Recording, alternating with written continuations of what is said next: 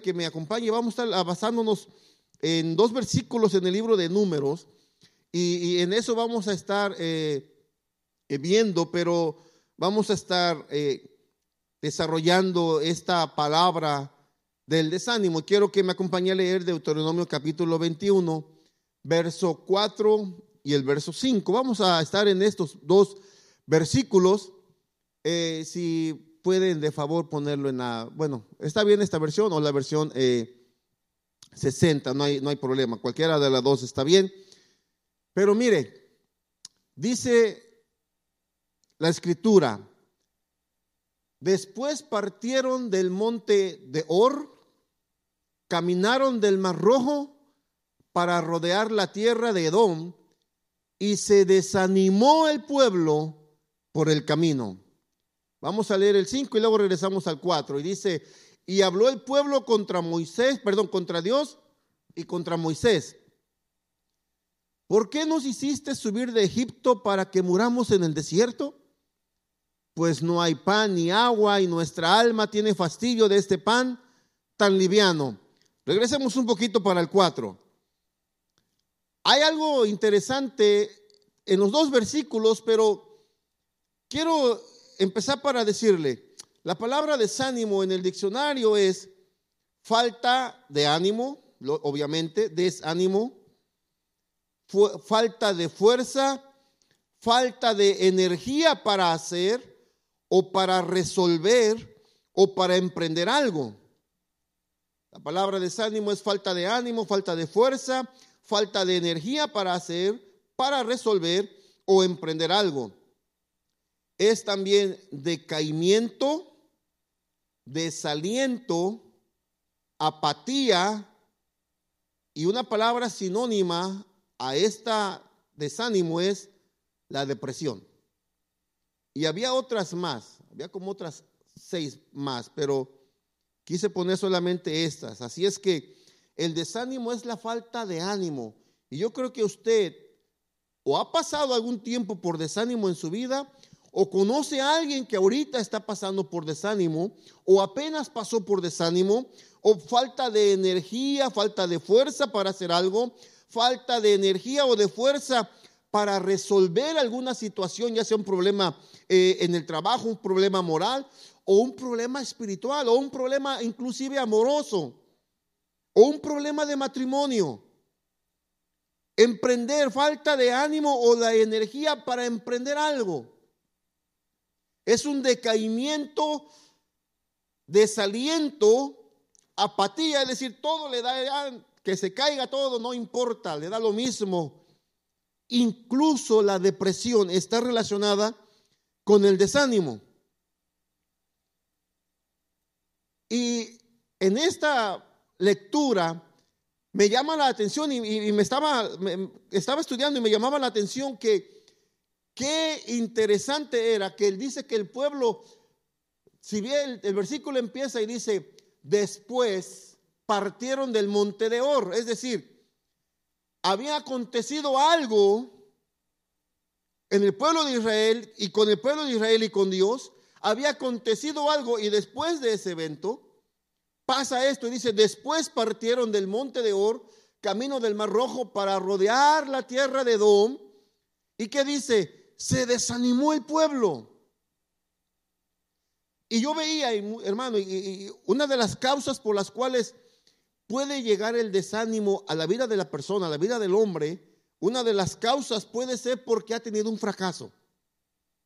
¿Cuántas personas puede usted conocer que, que emprendió un negocio y fracasó y se desanima? O tal vez usted ha pasado o alguien en su familia acercado, un hermano, la, hermana, el papá, la mamá, el esposo, la esposa, lo corrieron, lo despidieron del trabajo porque cortaron el, personal, porque no hay presupuesto y le dicen, ¿sabes qué? No podemos darte trabajo y usted pierde su trabajo o la persona pierde el trabajo no sale contenta esa persona del trabajo, sale triste, desanimada, preocupada. ¿Y ahora qué voy a hacer? ¿Cómo voy a pagar los, los biles, la renta, el carro, la luz, el gas? ¿Cómo voy a poner comida en la mesa de mis hijos? ¿Cómo les voy a alimentar? Sale desanimado. Y de, y de alguna manera se pudiera entender que la persona vaya desanimada porque fracasó, hubo un fracaso, hubo un problema. Tal vez no él provocó el fracaso, pero le alcanzó porque recortaron el personal y le descansaron. O posiblemente se le descompuso el carro y no tiene dinero para arreglarlo. ¿Cómo le voy a hacer? Y se empieza a preocupar. Se puede entender en esta parte el desánimo. Pero el pueblo de Israel, si, leyéramos los primeros tres versículos, acababan de obtener una victoria en una batalla. Y le dicen al Señor, si es si, tú nos, das la victoria sobre ellos, si tú eres con nosotros y nos das la victoria, te vamos a servir. Y vamos a estar contigo. Y Dios les dio la victoria. Si leemos, si vamos por favor, si no es mucho pedirles, si vamos a los primeros tres versículos para que, para que vea de lo que estoy hablando, como que parece incongruente, parece que no, no tiene sentido que el pueblo se haya desanimado que, que, después de lo que ellos vivieron, dice, cuando el cananeo, el rey de Arad, que habitaba en el Negev, oyó que venía Israel por el camino de Atarim, peleó contra Israel, oiga, y dice, y tomó de él prisioneros. Entonces Israel, oiga, hizo voto a Jehová y dijo, si en efecto entregares este pueblo en mi mano, yo destruiré sus ciudades.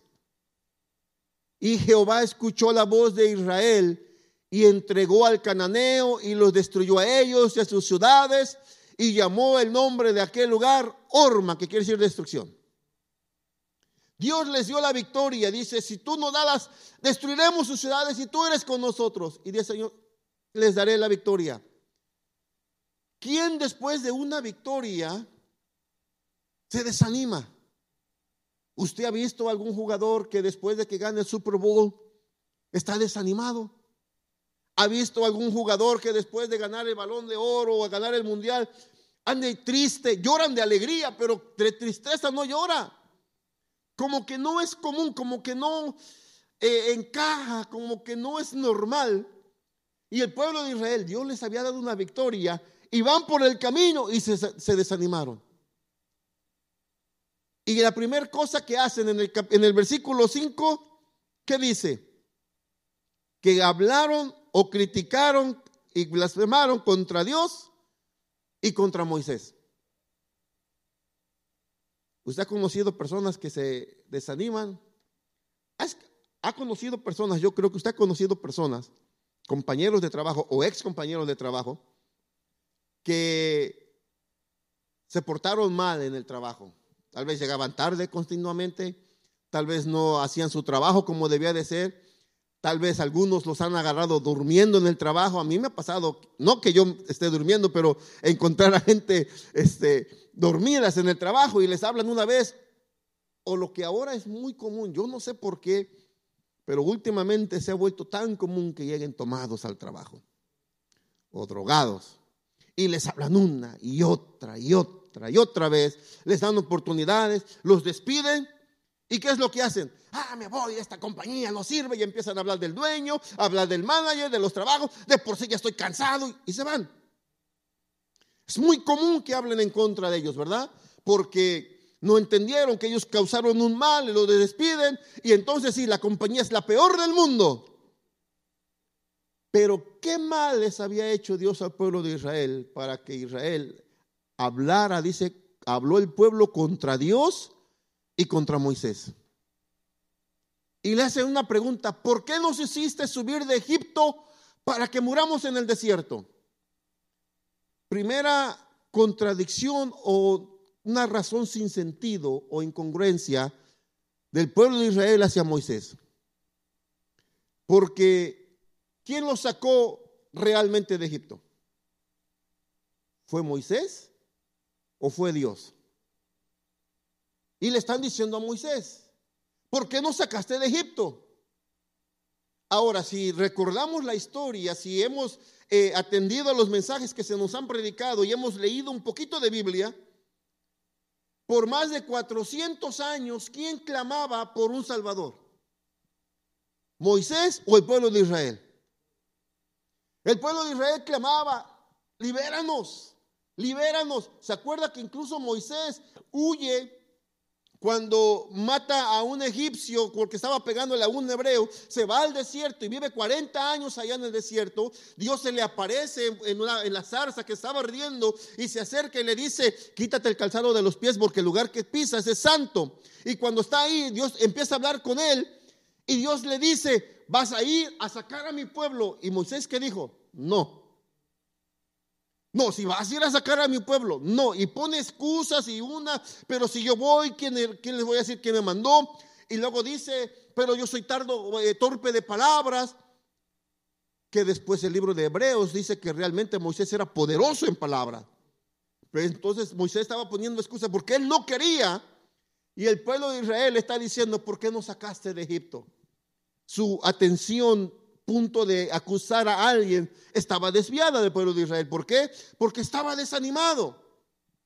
Una persona desanimada, lo único que ve es problemas. Usted le da una solución y ella le, encuentra un problema. Tengo esta enfermedad, mira, puedes hacer esto. No porque me pasa esto. Mira, eh, tengo necesidad de dinero, mira, puedes hacer esto. Y, y usted le da las, las soluciones y él le busca un problema. ¿Se ha encontrado con esas personas que a cada solución que usted le da le buscan un problema? Porque esa persona está desanimada posiblemente. Tal vez no es un desánimo desarrollado, pero tiene los, por decirlo así, hablando en términos médicos, tiene los síntomas de un desánimo, de una persona desanimada porque no tiene la energía o la fuerza para emprender o para resolver algo. Entonces estaban desenfocándose sobre lo que, lo que estaban. En primer lugar, no tenían razón para estar desanimados y después para criticar en contra de Moisés o en contra de Dios. Porque ellos mismos pidieron, es como pedirle a Dios, sáname o dame un trabajo. Y Dios le da un trabajo, y, pero es hasta Torrens y no tengo carro. Dios le dio un trabajo, le estaba pidiendo un trabajo, le da el trabajo, pero como no es a dos cuadras de su casa, es en Torrance, tiene que manejar o buscar un carro.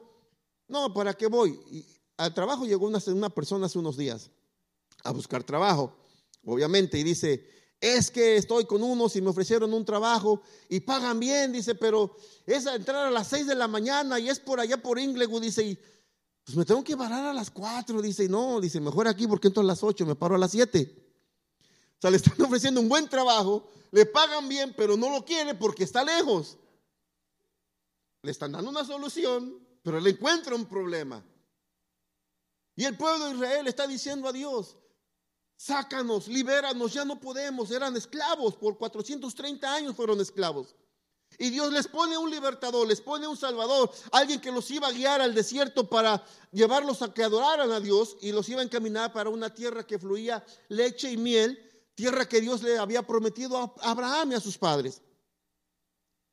Y ya que están en el desierto, les dicen, ¿para qué nos sacaste de Egipto? ¿Para que muramos en el desierto? Otra cosa que estaban erróneos, porque no estaban muriendo en el desierto. Si Dios los hubiese querido sacar para que murieran o para que perecieran en el desierto, ¿se acuerda que cuando venía el pueblo de Egipcio, venían persiguiéndolos Dice que había una columna de nube durante el día y una columna de fuego durante la noche que los iba guiando y los iba separando para que el pueblo egipcio no los alcanzara. Y cuando llegan al mar, Moisés recibe la palabra de Dios y Dios abre el mar para que el pueblo pasara en seco.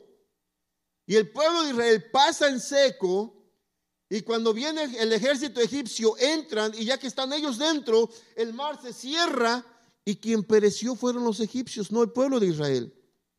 Dios no los sacó para que murieran en el desierto.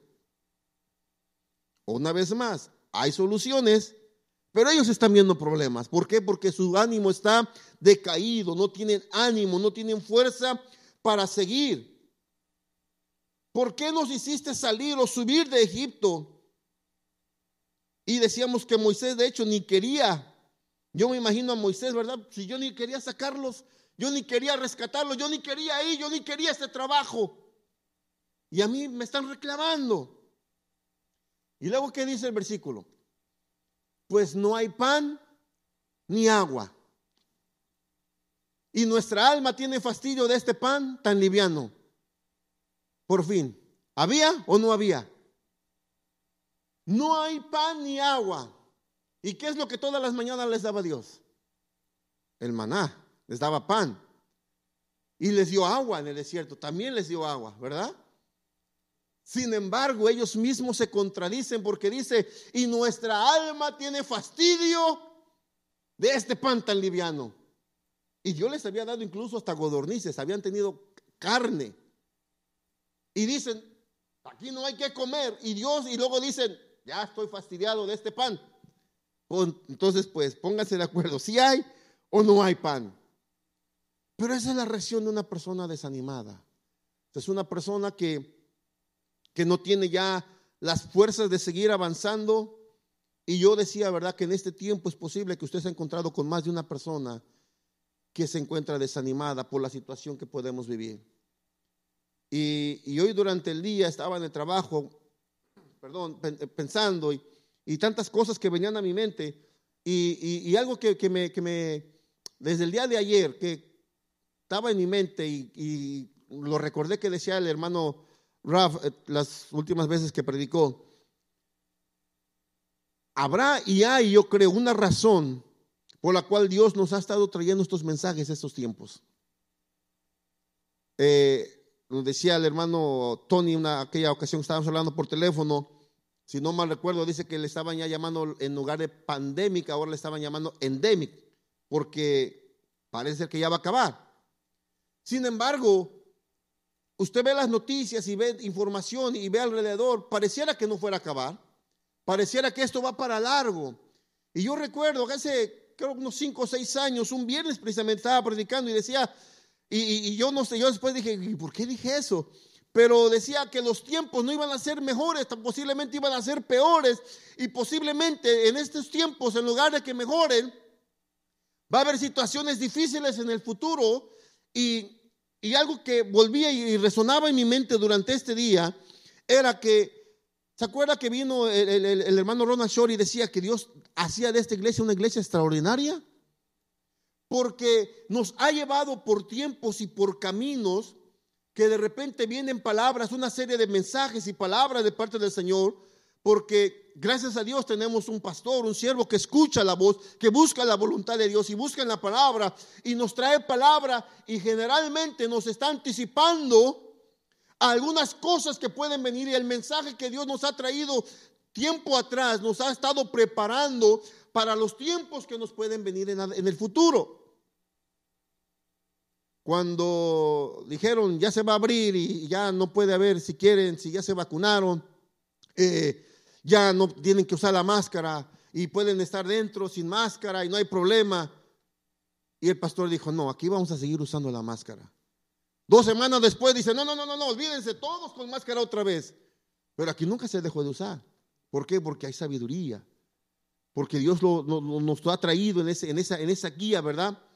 Y, y analizando los mensajes pasados, yo creo que sí, Dios nos ha estado preparando como iglesia para que recordemos que Dios nos está dando las armas para, para prepararnos, nos da la herramienta para prepararnos, para que cuando llegue el momento difícil, tengamos de dónde agarrarnos para seguir avanzando y no detenernos. Para que si llegan los problemas, si llega el desánimo, tengamos la manera de cómo luchar y cómo combatir y no reaccionar. Acuérdense, por ejemplo, de Elías. ¿Se acuerda que fueron al Monte Carmelo y empezó a orar y, llamó a los profetas, ¿verdad? Y de Baal y dice que estaban haciendo su, ritual y, cantaban y se sangraron y clamaban a Baal y él los veía y decían, grítenle más fuerte, a lo mejor está dormido. Y luego decía, grítenle, a lo mejor salió de vacaciones, salió de paseo. Pero cuando le tocó el tiempo de él orar a Dios, algo que me llamó la atención en esa parte de Elías es que Él restauró, primero restauró el altar. Y tal vez en este tiempo, en este tiempo que nos ha tocado a nosotros, no hemos restaurado, no individual o, colectivamente, pero tal vez hay partes que no hemos restaurado completamente nuestro altar. Y Elías restauró el altar completamente. Restauró el altar que estaba destruido y luego pone las piedras y restaura el altar y pone la, carne, el, becerro y pone, dice que hace una zanja y pone 12 cubetas de agua, hace que pongan 12 cubetas de agua y Dios le da una victoria porque ora al Señor y desciende fuego del cielo. Y después, ¿qué hace? Mata a los 450 de Baal y a otros 400 profetas más, 850 en total. Y después de esa victoria tan grande que tiene Elías, que Dios obra a través de Elías y Dios manda y responde y, y confirma quién era el Dios de Israel, ¿qué hace Elías? Escucha la voz de una mujer que dice, así me hagan los dioses, si no mañana a esta hora tengo el cuerpo de Elías como le hizo a los profetas míos.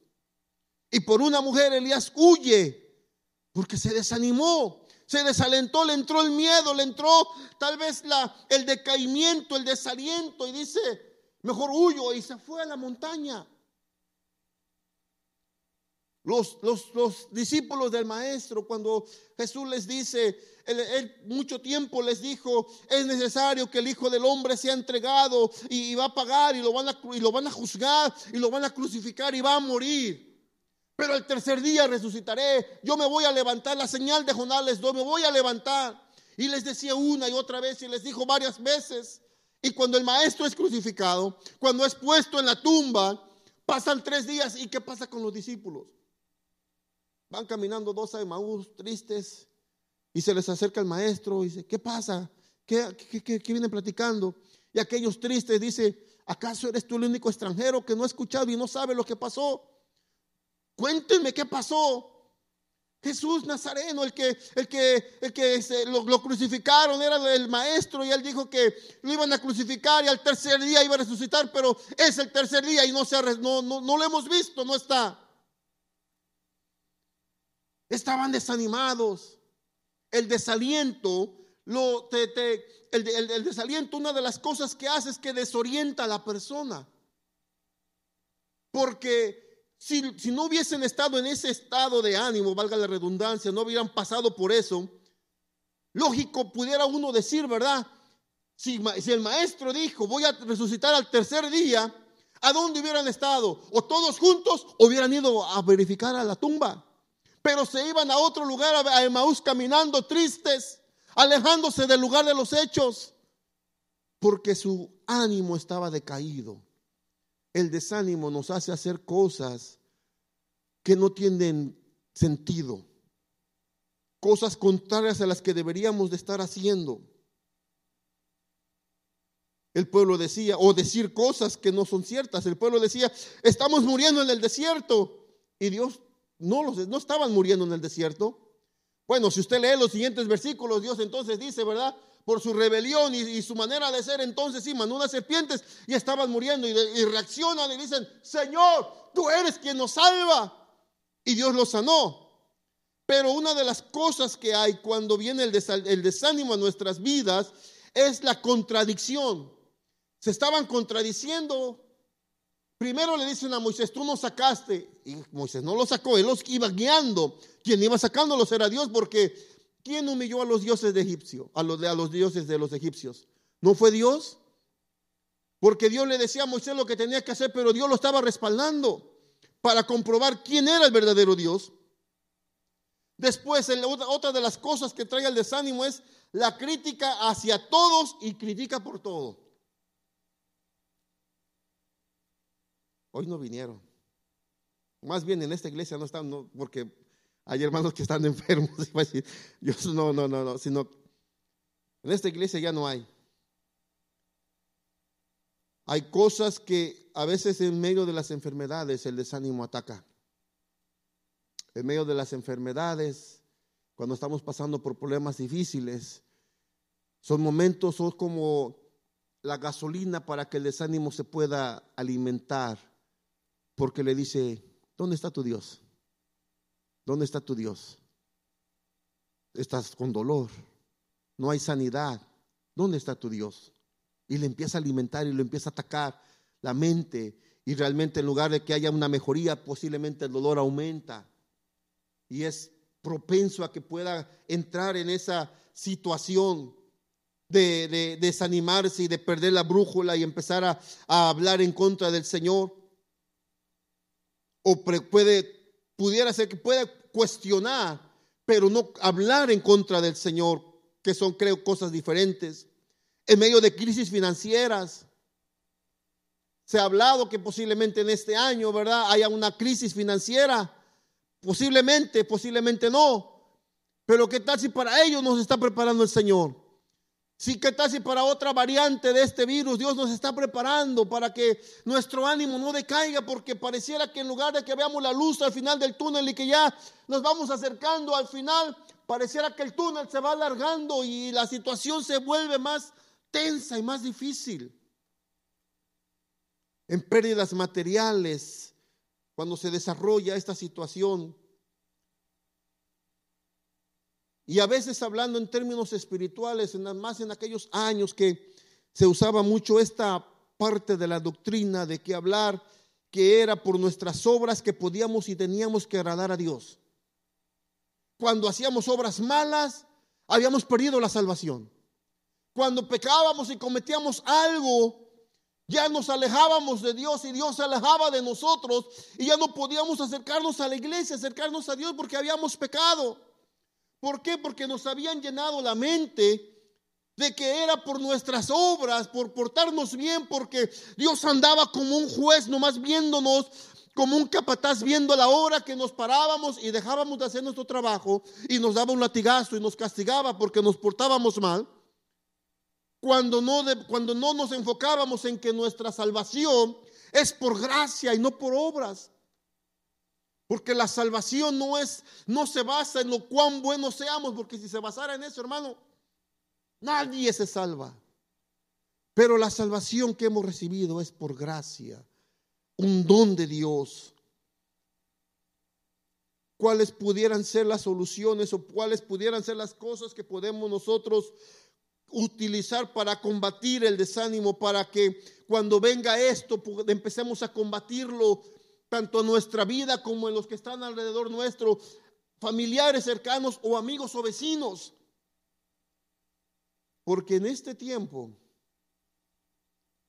la iglesia deberíamos de trabajar como un hospital, realmente un hospital del alma. Compartir las misericordias del Señor con aquellos que necesitan la misericordia del Señor. Usted y yo creo que necesitamos las misericordias de Dios y las gozamos cada día. Pero hay personas afuera que necesitan conocer la misericordia de Dios. Y una de las cosas que podemos utilizar es recordar las misericordias de Dios. Recordar todo lo bueno y las cosas grandes y maravillosas que Dios ha hecho en nuestras vidas. Y una vez lo dije aquí, más o menos, no lo dije completo, ha habido unos hermanos que les hemos testificado directamente. Y déjeme decirle que decíamos, ¿verdad? Cuando empezó la pandemia, ya venía fraguando y trabajando en mi mente y con mi familia, ¿cómo hacerle para poder tener eh, provisiones. Decíamos, y yo le decía a mi esposa, se, suena medio raro, me sueña un poquito difícil porque esto era incluso antes de la pandemia. Yo le decía, necesitamos algo para, no sé, un, freezer extra o, algo pequeñito para, para tener eh, víveres extras por si acaso. Y, y, así empezábamos, ¿verdad? Y de repente salía la plática y pasaron semanas, pasaron meses, y no pasó nada. Ya cuando estábamos como a los dos, tres meses de la pandemia, por ahí así, eh, Dios nos consiguió, nos, nos concedió la, oportunidad de, tener un refrigerador extra. Compramos un, y teníamos un refrigerador extra ya. Y entonces teníamos dos refrigeradores y, y ese día dije, vámonos a la tienda. Fuimos a la tienda y empezamos a comprar víveres y se llenaron los dos refrigeradores. Y vino, empezó a la escasez completa en todos lugares y nosotros podíamos ver que no era uno, sino dos refrigeradores en casa y los dos estaban llenos. Y pasó el tiempo, pasaron los meses y una vez platicando en familia les dije a mis hijos, ¿Vieron acaso ustedes la misericordia y el poder de Dios y la bendición tan grande que vino sobre este hogar? Que a pesar de que nos quedamos sin trabajo, a pesar de que estuvimos un tiempo pequeño, tal vez tres, cuatro semanas o pasaditos sin trabajar, ninguno trabajaba, pero ¿acaso no se dieron cuenta que los dos refrigeradores nunca se escasearon? Siempre estuvieron llenos los dos, arriba y abajo. Esas son las bendiciones del Señor y eso es recordar para cuando venga tiempos de desánimo. Yo me acuerdo que en alguna ocasión, hace 15 años, hace 10, hace 5, vi la gracia del Señor cuando ya veía que todo estaba perdido. Vi su mano de poder y empezamos a recordar las misericordias de Dios entonces. Y en aquella vez Dios me rescató, si en aquella ocasión Dios me dio su mano para levantarme, si aquella vez que tropecé, Dios vino y me levantó, ¿qué no me dice que esta vez Dios va a venir y me va a rescatar una vez más y me va a darle su bendición? No va a ser fácil salir, si es cierto, porque cuando el, desánimo se alimenta y se arraiga en el corazón y en la mente de la persona, es difícil, sí es difícil, que la, pero no imposible. Es difícil para la persona, pero para Dios no es imposible. Una otra de las cosas que podemos hacer para ayudar a alguien salir de esta situación es orar. La oración es poder, la oración es vital. Decía el domingo pasado, la oración es el oxígeno del, del cristiano. La oración trae poder. Sin oración, hermano, estamos muriéndonos, pero la oración nos alviva, la oración nos alienta. ¿Se acuerda cada día, cada servicio, cada que había oportunidad el pastor que decía, oren por mí, oren por mí, oren por la familia, oren por la iglesia? Tenemos servicio de oración, pero hay que orar constantemente. Jeremías 33, 3 dice, clama a mí y te responderé. Clama a mí y te responderé. Otra de las cosas que podemos hacer es declarar la palabra. ¿Alguien sabe qué dice Filipenses 4:13? Todo lo puedo en Cristo que me fortalece. Posiblemente se ve difícil, pero todo lo puedo en Cristo que me fortalece. Yo no lo puedo hacer, pero Dios lo puede hacer a través de mí. Dios lo puede hacer en mi vida y declarar la palabra, leer la palabra, declarar la palabra, porque dice Romanos, con el corazón se cree, pero con la boca se confiesa para salvación. Otra de las cosas es recordar que usted y yo no estamos solos. Vayamos por favor a Deuteronomio capítulo 31, verso 6. Deuteronomio 31, verso 6 dice, esforzaos y qué dice, cobrad ánimo. Posiblemente esta palabra es como cuando está desanimándose, ya el ánimo está cayendo. Dice, esforzaos y cobrad ánimo. No temáis ni tengáis miedo de ellos. ¿Por qué? Porque Jehová tu Dios es el que va contigo, no te dejará y no te desamparará. Posiblemente Dios por eso le dio la palabra a Josué, ¿se acuerda? Josué capítulo 1, versículo 5, cuando Dios ya le da, Josué toma el mando y Dios lo está confirmando, el liderazgo de Josué para entrar con ellos al pueblo, a la tierra de, Canaán. Iban a conquistar Jericó. ¿Qué le dice el Señor a Josué? Así como estuve con Moisés, así estaré contigo. No temas, esfuérzate y sé valiente. Y hoy yo creo que esa palabra es para nosotros. Así como Dios ha estado en el pasado, esforcémonos y seamos valientes. Dios está con nosotros. Y déjenme terminar con este salmo. Salmo 42, versículos 5 al 11. Porque posiblemente alguien le empiece a preguntar. El salmista pasaba por estas situaciones también. Había momentos que estaba batallando él en su vida. Y él hace esta pregunta y le dice, ¿por qué te abates, oh alma mía? ¿Y por qué te turbas dentro de mí? Espera en Dios, porque aún he de alabarle. ¿Qué es Él? Él es salvación mía y Dios mío. Llegamos hasta el 11. Dice, Dios mío, ¿cómo estaba el alma del salmista? Mi alma está batida en mí. ¿Qué problemas tenía que haber estado pasando el salmista para decir, mi alma está batida? ¿Qué estado de ánimo sentía él para decir mi alma está batida, qué problemas le rodeaban. Pero se acuerda que una de las soluciones es recordar las misericordias de Dios. Y dice, me acordaré por tanto de ti desde la tierra del Jordán y de los hermonitas. Me acordaré, es decir, traeré a mi mente las memorias de las bendiciones, cómo nos diste maná en el desierto, cómo nos diste agua de la roca, cómo abriste el mar rojo, cómo nos cubriste con fuego en la noche, cómo nos cubriste con luna, con nube durante el día, cómo nos diste vestido que nunca se envejeció nuestro vestido y nuestro calzado.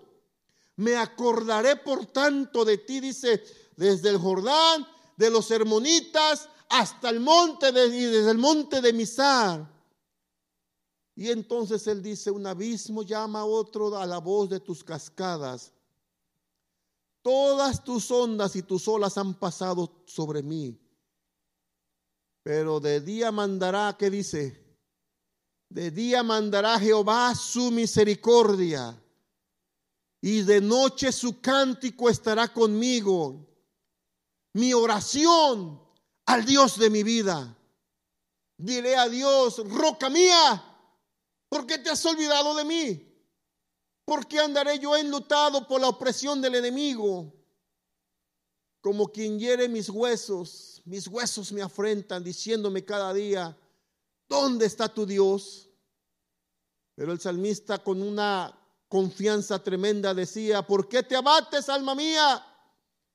¿Y por qué te turbas dentro de mí? Espera en Dios, porque une de alabarle salvación mía y Dios mío. ¿Por qué te abates? ¿Por qué nos abatimos?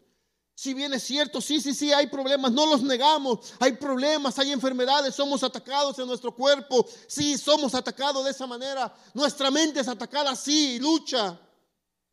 Pero recuérdele a su mente que aún hay tiempo, hay motivos para alabarle, que aún tiene que alabarle a nuestra salvación y a nuestro Dios.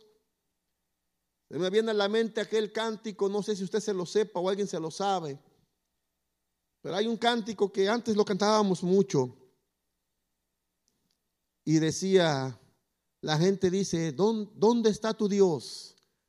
Y la estrofa dice, mi Dios está en el cielo, también en mi corazón, el tuyo está muerto, el mío resucitó. Declare, declare la palabra.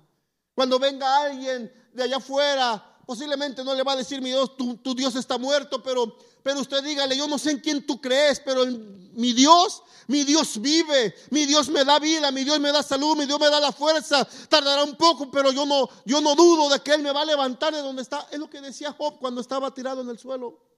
Dios, yo creo en mi redentor y creo que Él vive y Él me va a levantar de aquí. Pasó tiempo, sí, pero Dios lo levantó y lo bendijo el doble que antes tenía. Declaremos la palabra constantemente. Combatamos esta, por decirlo así, esta enfermedad, esta, esta situación que nos, que nos puede llegar a envolver. Para uno será más fácil decirlo, para otros será más difícil.